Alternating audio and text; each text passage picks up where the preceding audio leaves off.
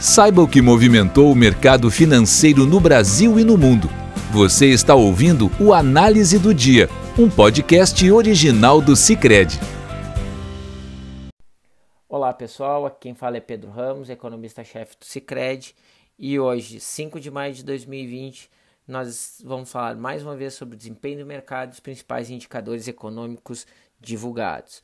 Fique com a gente, esse é o Análise do Dia, o podcast do Cicred. E o, e o mercado hoje foi marcado por dados mistos, né, econômicos, mas que não foram suficientes para botar as bolsas no campo negativo. De maneira geral, as bolsas fecharam no positivo, especialmente as bolsas europeias, subiu o DAX subiu 2,5, Londres subiu 1,7 e as bolsas americanas acabaram subindo um pouco menos, 0,6 é o Dow Jones, 1,1, desculpa, 1.1 o Nasdaq e o S&P 0,9%. Né? E as razões para esse otimismo é, ou essa melhora no, no mercado derivou especialmente da queda das restrições ou início né, da, da redução de restrições em algumas regiões importantes do mundo. Né? Hong Kong deve reduzir as restrições em reuniões sociais e reabrir as escolas fechadas, e o estado da uh, Baviera, na Alemanha, é, estabeleceu planos para reabrir a economia e provavelmente vai funcionar como modelo para o resto da Alemanha. Então, isso acabou pegando especialmente nas bolsas europeias que acabaram fechando com uma alta mais forte. Mas os mercados uh, no, no, exterior acabaram também uh, refletindo, é, no, no caso dos Estados Unidos, é, a declaração do presidente do, do é, membro do Banco Central americano, do Richard Clyde, o qual ele alertou que a economia passará né, é, de mais apoio do governo e precisa aí de uma recuperação né, um pouco mais forte, que a economia precisa de mais estímulos. Né? Na nossa visão, essa declaração vai em linha com a ideia de que precisa se usar é, política fiscal também e não apenas a política criada pelo Fed de estímulos monetários, compra de títulos e etc. Isso acabou tirando um pouco do ímpeto. Ainda no cenário internacional, alguns dados também ajudaram a manter as bolsas é, no campo positivo, mas com uma menor influência. Né? A, a Pfizer, empresa de medicamentos, é, começou testes em pacientes nos Estados Unidos para uma nova vacina é, experimental e, e também a gente viu é, alguns dados é, de corte de produção de, de petróleo que também continuou possibilitando que o petróleo continuasse subindo. Com isso, o barril do WTI, que teve o segundo é, é, nessa semana, segundo pregão de alta, subindo 4,06% no dia de hoje. Vale lembrar que desde o pregão do dia 28 é, o barril vem acumulando altas e já está sendo negociado a 25 dólares o barril.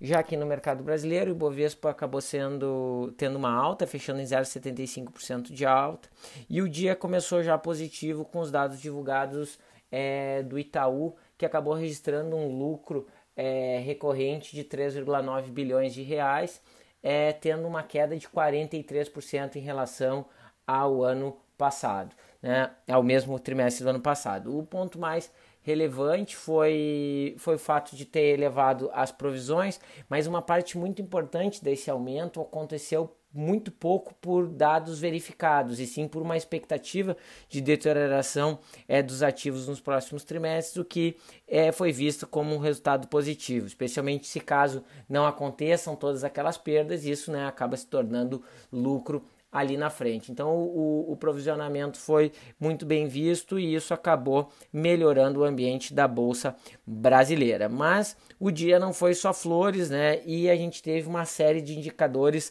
negativos na economia brasileira, a começar pela produção industrial, que caiu 9% no mês de março, né? Mês que ainda estava longe de ser afetado completamente pela crise do do, do coronavírus, então o mercado esperava uma queda de 3,2%, muito parecido com a nossa projeção do Cicred, mas acabou caindo algo perto de 9%, refletindo que provavelmente a produção industrial do mês de abril poderá cair em torno de 20% se o nível de atividade não for recuperado, né? Quer dizer, a gente pode ver uma queda entre 20 e 30%, dependendo aí das medidas que a gente utiliza para o mês de abril. Então, um resultado bem é, bem importante mostra que é, a atividade no Brasil, esse é um dos primeiros hard datas que nós temos de atividade brasileira que cobre o período do coronavírus e o dado realmente é muito forte, né? Somado a esse dado, né, claro que nós vamos ver outros dados serem divulgados, né, da mesma qualidade, hard data, e vamos avaliar se esse segue o padrão de perda de atividade, né? Somado ao fato de a gente já estar tá é, vendo que aquela janela de recuperação da atividade aconteceria dentro do mês de maio, que é o nosso cenário básico, né? Claramente o balanço de risco em relação ao nosso cenário de 4,1 de queda no PIB, claramente é um balanço de risco para baixo, né? O que significa dizer que provavelmente né, o nosso número poderá ser revisado se os dados de atividade seguirem essa toada negativa. Né? Além disso, a empresa de classificação de risco de crédito Fitch é, manteve o rating do Brasil em 2Bs menos, mas alterou o outlook de, nega, de estável para negativo, né? O que não teve repercussão para o mercado, porque esse dado foi divulgado depois do fechamento. Ainda durante o dia, nós vimos é, a divulgação do depoimento do ex-ministro da Justiça Sérgio Moro, no qual ele é, é, tenta sustentar é, durante o depoimento que houve interferência na Polícia Federal ou nas escolhas em relação ao novo superintendente da Polícia Federal do Rio de Janeiro. Esses dados, na hora da divulgação, tiveram é, impacto e reduziram um pouco o ímpeto dos ativos brasileiros, né, piorando um pouco o desempenho da nossa Bolsa de Valores. O orçamento de guerra do, do governo foi aprovado ontem no primeiro turno, mas hoje não saiu a votação do segundo turno, que deve amanhã a gente saber os resultados desse, dessa é, sessão. Uh, na parte da curva de juros e do câmbio, nós vimos o câmbio acabar depreciando um pouquinho, saindo de R$ 5,54 indo para R$ 5,57, uma alta de 0,6%, mas é, esse resultado foi causado principalmente pela previsão, né, que está crescendo no mercado, de aumento no tamanho do corte de juros que o Banco Central deve promover amanhã. O mercado hoje chegou a operar, né, chegou a operar não, fechou com queda de 0,63 no, no para a próxima reunião nos juros, né, o que significa dizer que há 52% de chance, né, segundo o mercado, de cair 0,75 e 48% de cair 0,5%. Né. A nossa, o cenário básico, como vocês sabem, é um corte de 0,75, né, especialmente porque a economia precisa de cortes mais agressivos para tentar ajudar durante o período da, da pandemia através do crédito mais barato e no período de recuperação, é, possibilitando né, uh, consumo mais alto, investimento, enfim, né, que a gente sabe que é bem difícil, o impacto é pequeno, mas na nossa visão deveria ser feito. Né? É, vamos ver o que, que o Banco Central vai decidir na próxima quarta-feira, né? no caso, amanhã. Já a parte intermediária da curva, seguindo um pouco a parte curta, acabou encolhendo entre 10 e 20 pontos base,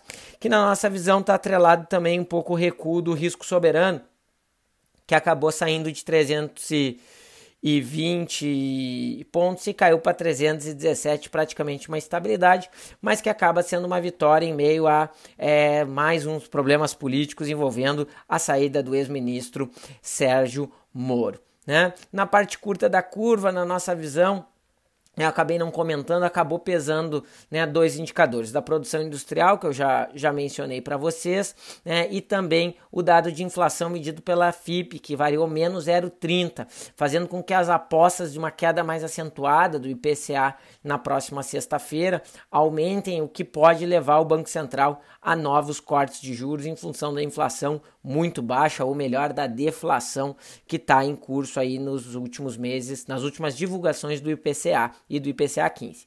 Bem, pessoal, essa foi a análise do dia, o nosso podcast do Cicred. Fiquem todos com Deus e até amanhã. Você ouviu o Análise do Dia, um podcast original do Cicred. Até a próxima.